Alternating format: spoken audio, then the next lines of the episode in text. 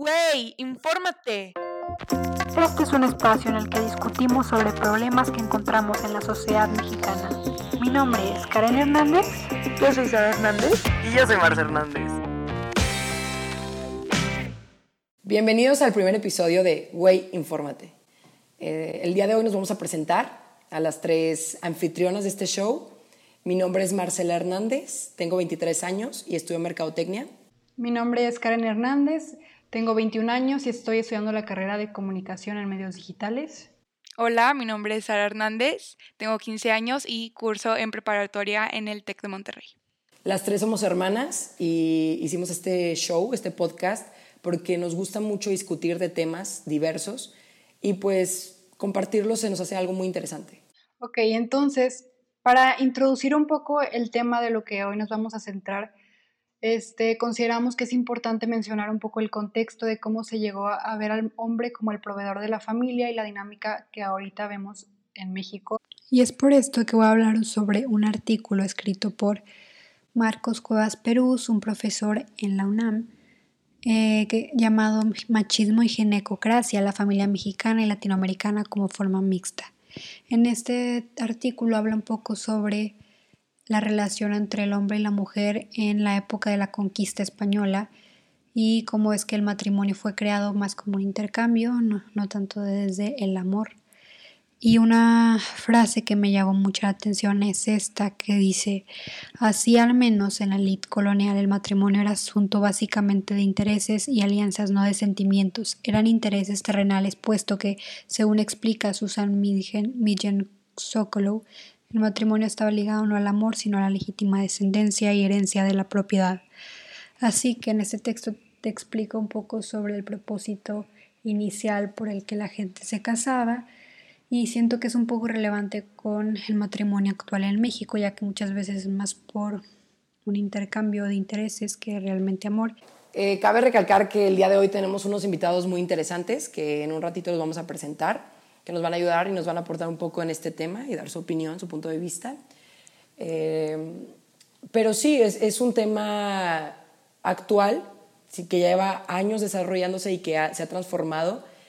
Eh, lo que acaba de comentar Karen eh, habla más con, el, con la historia de esto. Si, si nos interesa, nos, nos, gustaría compartir un poco de, pues de lo que hemos investigado en cuestión de la religión. Y tú tienes unas, unas frases muy interesantes que no sé si nos quieras compartir.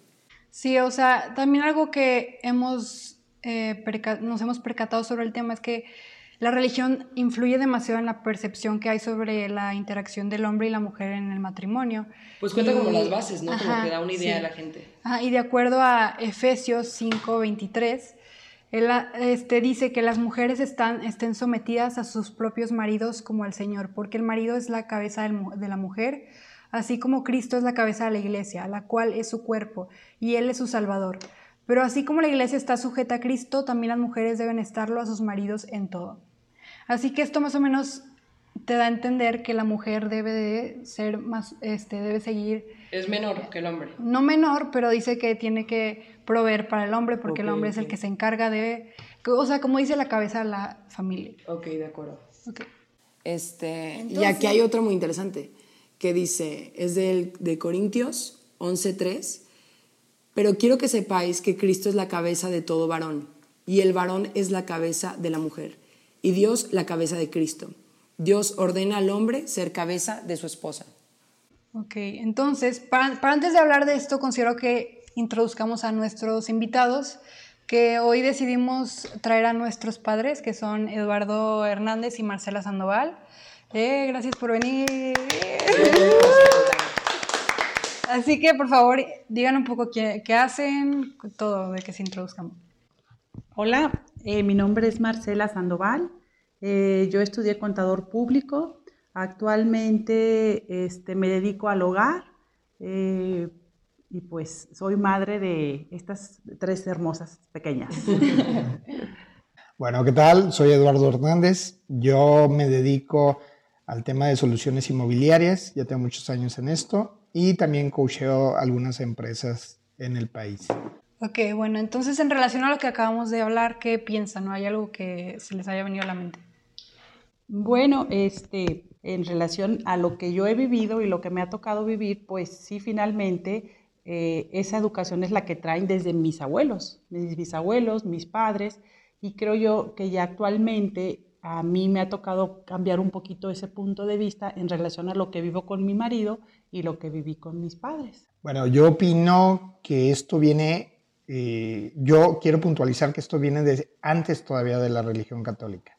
Esto en casi todas las facetas de las religiones anteriores y, sobre todo de la, de la, vida del ser humano en la historia, el hombre, por alguna razón eh, social, y en el tema de, del tema católico, en, en, el tema que tocan, es igual. Sí, definitivamente, o sea, con lo que tú comentas, esto viene de, es de biología, ¿no? O sea, era antes cómo sobrevivían los animales, es, era por fuerza. Entonces, sí, el hombre era la cabeza porque biológicamente es más fuerte.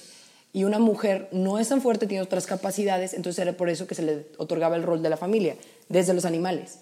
Definitivamente esto se ha transformado porque ya no nos manejamos así, ya ahorita no es de fuerza, ya ahorita es, la capacidad mental y cómo tú te desarrollas. Entonces es por esto que esto ya no va tanto en la sociedad actual. Comprendo totalmente que funcionaba en épocas pasadas. Pero yo creo que esto se vino a agudizar un poco más debido a la religión, que precisamente la trajeron los españoles y siendo una sociedad muy religiosa, entonces eso vino a agudizar esta, este punto. Sí, le daba estructura, ¿no? Y algo que quiero mencionar es cómo en la actualidad todavía la religión influye en la forma en la que se percibe al hombre en la familia. Por ejemplo, muchas veces es el que se le sirve primero o a él no se le pide que haga ninguna tarea en la casa. Entonces quiero que me digan cómo es que ustedes perciben esa dinámica entre el hombre y la mujer en el hogar. Yo creo que un tema importante es la evolución. Y siempre la evolución es lo, que estamos viviendo, es lo último.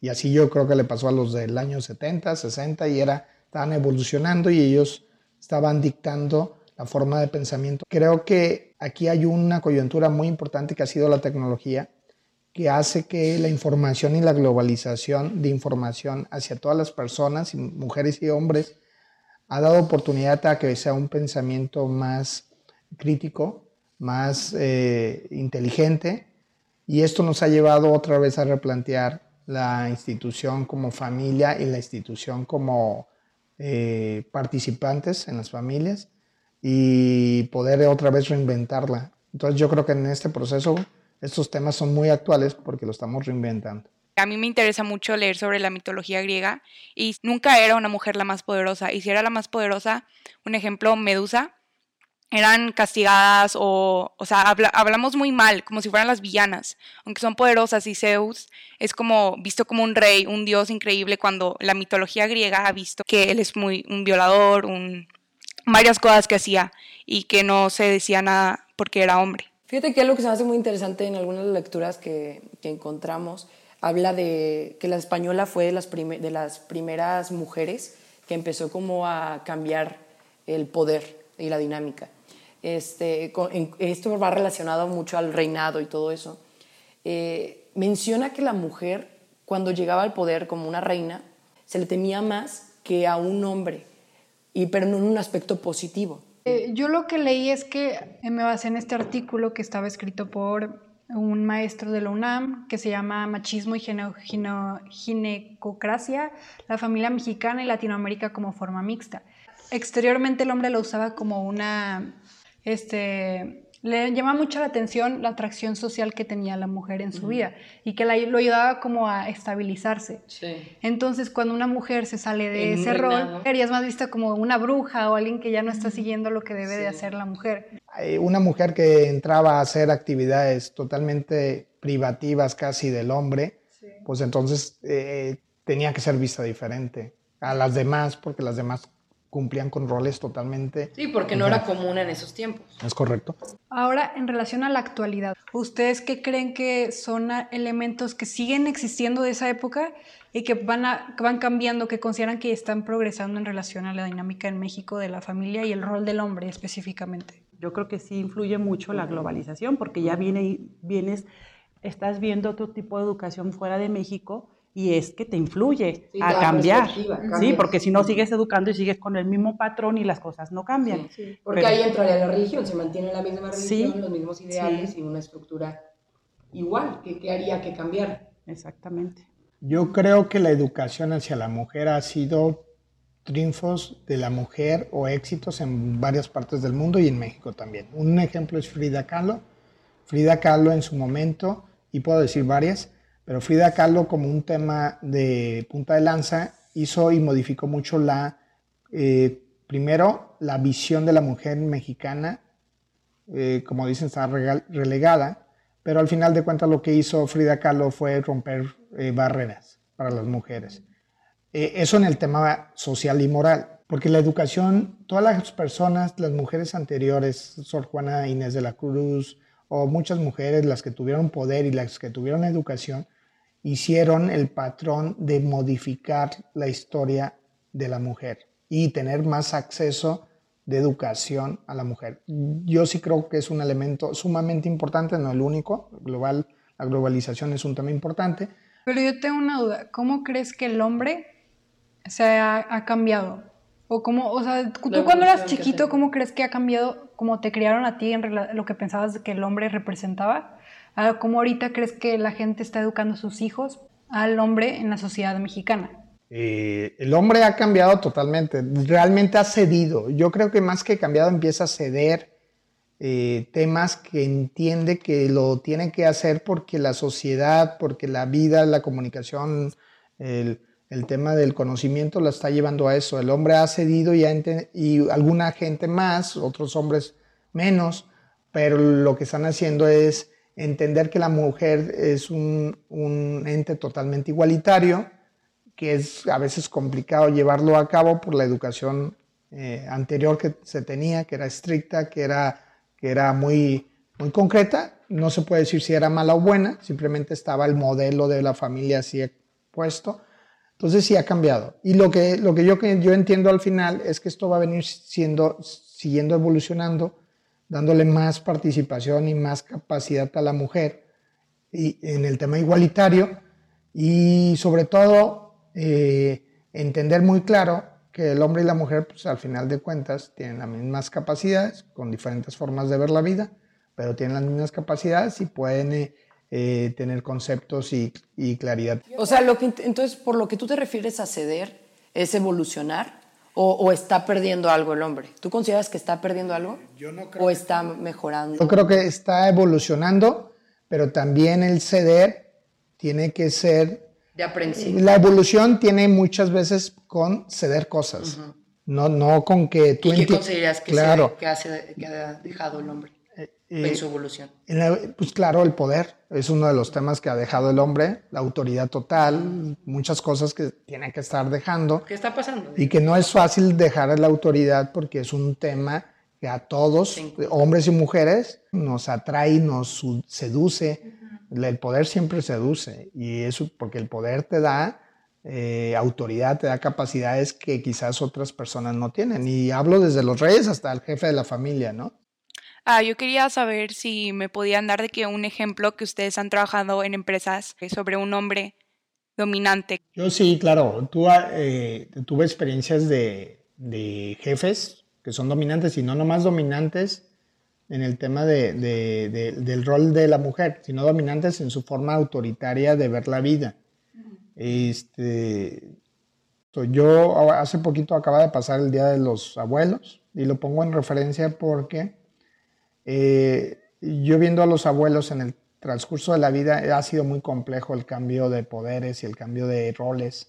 Eso es muy complejo. Son personas que han vivido desde la autoridad total hasta un proceso de, de tratarse de adaptarse a mucha información con gente de todas las edades y formas. Sí, el cambio ha sido Eh, muy eh, drástico. muy drástico, no es como en otras etapas que iba lento, ahora ha sido evolucionado. Porque tan solo de ustedes, de mis abuelos a ustedes, se ve un cambio, pero no es tan drástico como el que yo veo hacia mis abuelos. Pero obviamente pues yo, yo, yo ya tengo más, eh, estoy más joven, este, estoy en, otra- en otra generación, drásticamente veo, o sea, completamente diferente la forma de, de, de pensar de sí mismos, de su género, de quiénes son, de para qué están aquí, es completamente distinto.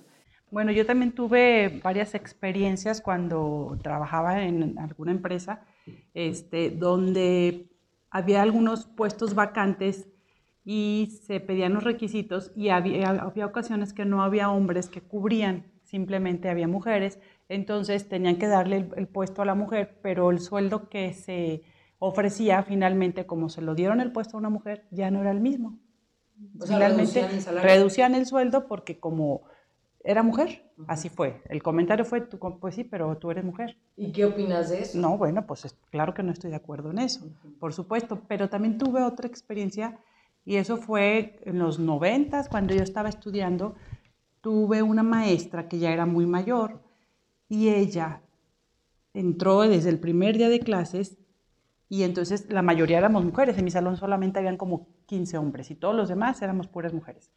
Y entonces ella, desde que comenzó, le gustaba como de alguna manera ridiculizar a la mujer. Entonces le preguntaba ciertas cosas a una persona y si no sabía, le decía, ¿tú para qué estás aquí? Ustedes están aquí para estudiar mientras se casan. Y entonces trataba de que uno se equivocara para ridiculizar. Y esa, eh, te estoy hablando de los 90. Sí. Eso ella es lo que te infundía, es lo que quería, lo que pensaba.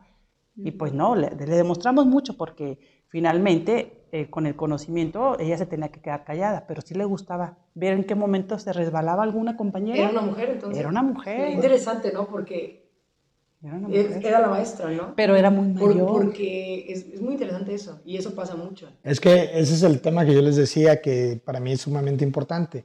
La evolución de la mujer tiene que ver mucho por la, con la mujer. Y el hombre empieza a ceder conforme. Hoy, hoy, hoy yo estoy casi seguro, sin, sin estarlo al 100, que la mayoría de empresas ya dan eh, esas prestaciones y ese sueldo igualitario, algo que antes no se hacía como lo dice eh, Marcela Magui, mi, mi esposa, y ahora ya no, o sea, en la mayoría. Yo quiero, para ya dar las conclusiones bien de esto, de cómo todo esta forma el rol del hombre en la familia, pero específicamente cómo el rol que el hombre impone de miedo, de, de proveedor, este, cómo creen que influye para cómo alguien Para los crece y se prepara para el futuro. Bueno, yo en mi caso particular, mi papá sí eh, viene siendo una persona de las que se dicen macho. O sea, sí, mi papá sí fue educado de esa manera. Y nosotros pues fuimos cinco mujeres y un hombre. Entonces, aquí la que le tocó batallar un poquito fue a mi mamá porque ella nos apoyaba. Por ejemplo, mi papá, este, sí era el proveedor y nunca nos faltó nada, pero en la cuestión de, las- de los estudios y el trabajo, él decía, primero dedíquense a estudiar, sí quería que nos preparábamos, pero sí decía que no quería que trabajáramos o cualquier otra actividad extra no le gustaba que hiciéramos, quería que nos estuviéramos en la casa solamente salir a estudiar y regresarse. Pero entonces también tiene que ver mucho lo que tú quieres y a lo que aspiras, entonces te va a tocar batallar. En el caso de mis papás, pues con mi papá sucedió que de repente se molestaba y nos dejaba de hablar, pero entonces trabajabas y estudiabas y luchabas por tus objetivos. Finalmente termina cediendo mi padre, ¿sí? Entonces eh, yo creo que esa fue mi, mi experiencia. Pero tú crees que se dio porque la mayoría de tu casa eran mujeres. Sí, todo. Empezando, mi crees, mamá sí. nos apoyó. Si mi mamá no nos apoya y mi papá están en el mismo punto, pues entonces yo creo que hubiera sido otro, otra Pero ¿qué historia. tal si los roles hubieran cambiado? De que cuatro mujeres, cuatro hombres y una mujer. ¿Crees que hubiera cedido a esa... Tal vez no. Tal vez no. Yo creo que mi conclusión es, a lo que tú te refieres, Karen, es que tenemos, que las mujeres van a seguir avanzando en el tema de su, yo creo que es un tema, no es que le eche la responsabilidad a las mujeres, aclaro, pero es un, crea, es un tema más de, de que estén empujando las mujeres para el tema igualitario en todos los sentidos y, y en todas las formas, porque tiene muchas eh, aristas este tema, pero eh, yo creo que depende más de las mujeres y el hombre va a estar cediendo más conforme dos cosas importantes, la- el tema de la presión social en el momento y el tema del conocimiento de entender y de visualizar a la mujer como un individuo totalmente igualitario y que tiene las mismas condiciones y ventajas y actitudes que el, que el hombre. Va, va a haber un proceso y creo que así su- ha sido siempre y va a seguir siendo de esa manera y las mujeres van a estar siguiendo ganando batallas. Mm, pues yo puedo dar mi punto de perspectiva, yo creo. Pues yo tengo 15 años y aún sigo estudiando y estoy formada por las escuelas que me han metido mis padres y la mayoría han sido católicas. Pero yo siento que si yo hubiera sido totalmente influenciada por lo que me enseñan en mis escuelas católicas, yo siempre sentí que debería ser segunda, o sea, esperar a que el hombre fuera de que el líder y yo ser su segunda. Pero con la globalización, con esto de las redes sociales, como con países primermundistas, comparo y digo, me, o sea, me gusta la ideología que tienen. Yo no quiero ser segunda de nadie, ¿sabes? Yo creo que sin la globalización y sin saber que lo de los primer los países primermundistas y sus ideologías, yo creo que tendría la ideología de lo que he aprendido.